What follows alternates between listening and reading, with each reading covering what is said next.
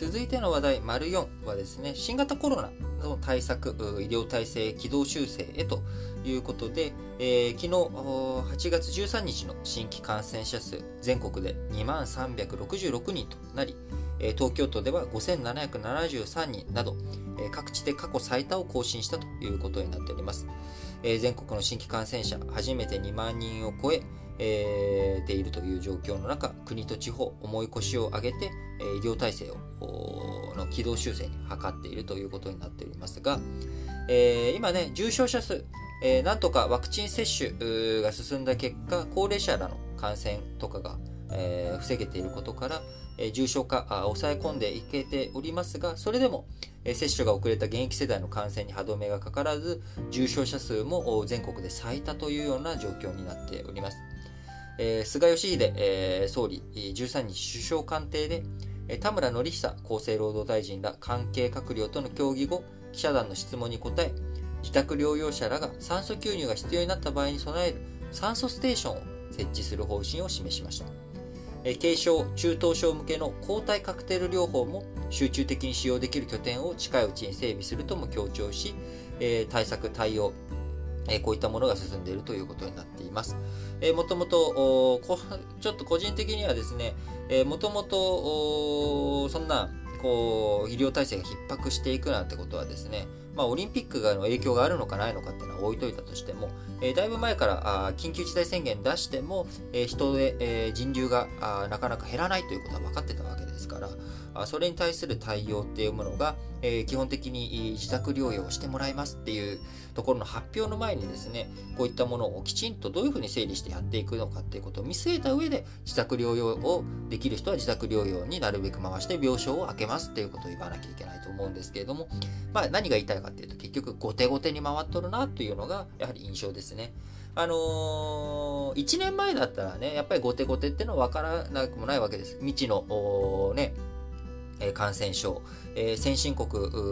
中心とはいええー、アメリカとか欧米とアジアではなんか動きが違うぞということで、どこまでやったらいいんだろう、どうなんだろうっていうことで、あの対策が後手後手に回ってしまうっていうのは、まあ、致し方ない側面あったのかなと。しかしながら、このデルタ株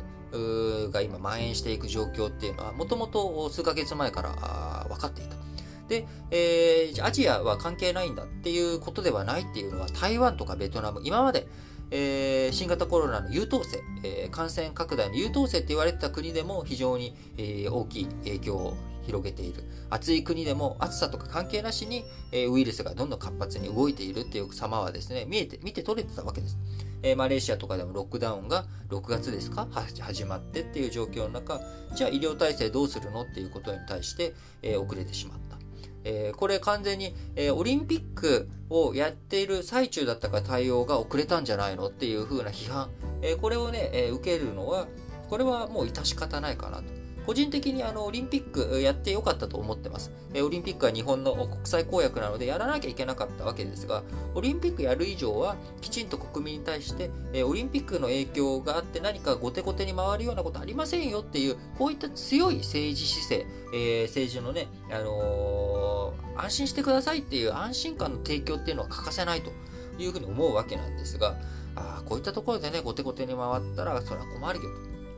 いうことは、あ初めに言っておきたいなと思います。まあ、それでもね、もうやらないよりはやらなきゃいけないってことはもう間違いないわけですから、しっかりとやっていってほしいなと思うわけですけれども、あのー、厚労省、えー、8月13日に入院患者限定だった抗体カクテル療法を宿泊療養施設や入院待機ステーションでも使えると通知し、短期入院でもかあのかあの使っていこうということになっております。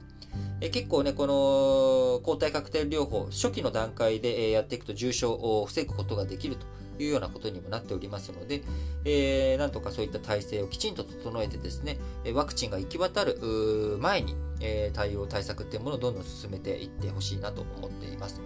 え、ワクチンについて、あのどうしてもワクチン、えー、接種、目詰まりが今起きてしまっていて、なかなかこう全員に行き渡るところまでにまだまだもう一踏ん張り必要だということや、あるいは、えー、ブースター接種、3回目の接種が必要と言われていたりとかするように、本当にそれどこまで、えー、防ぎ、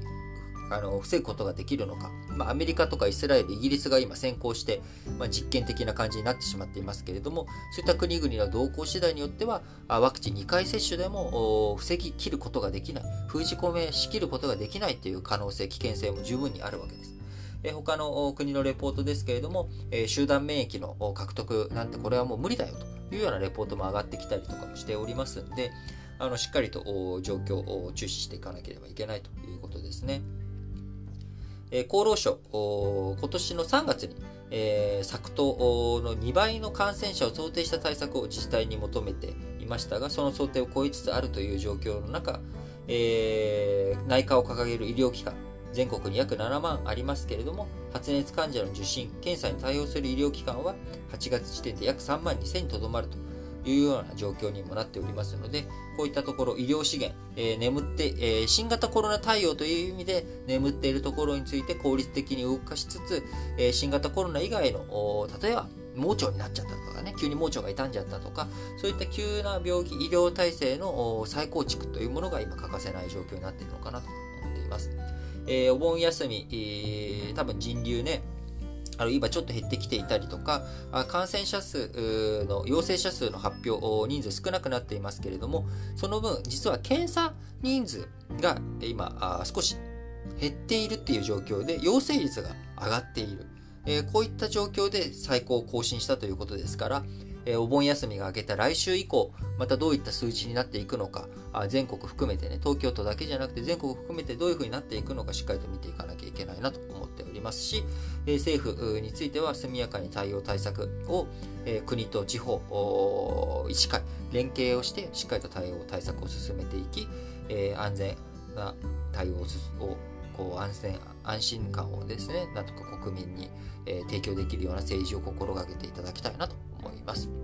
それでは次の話題に移りましょう。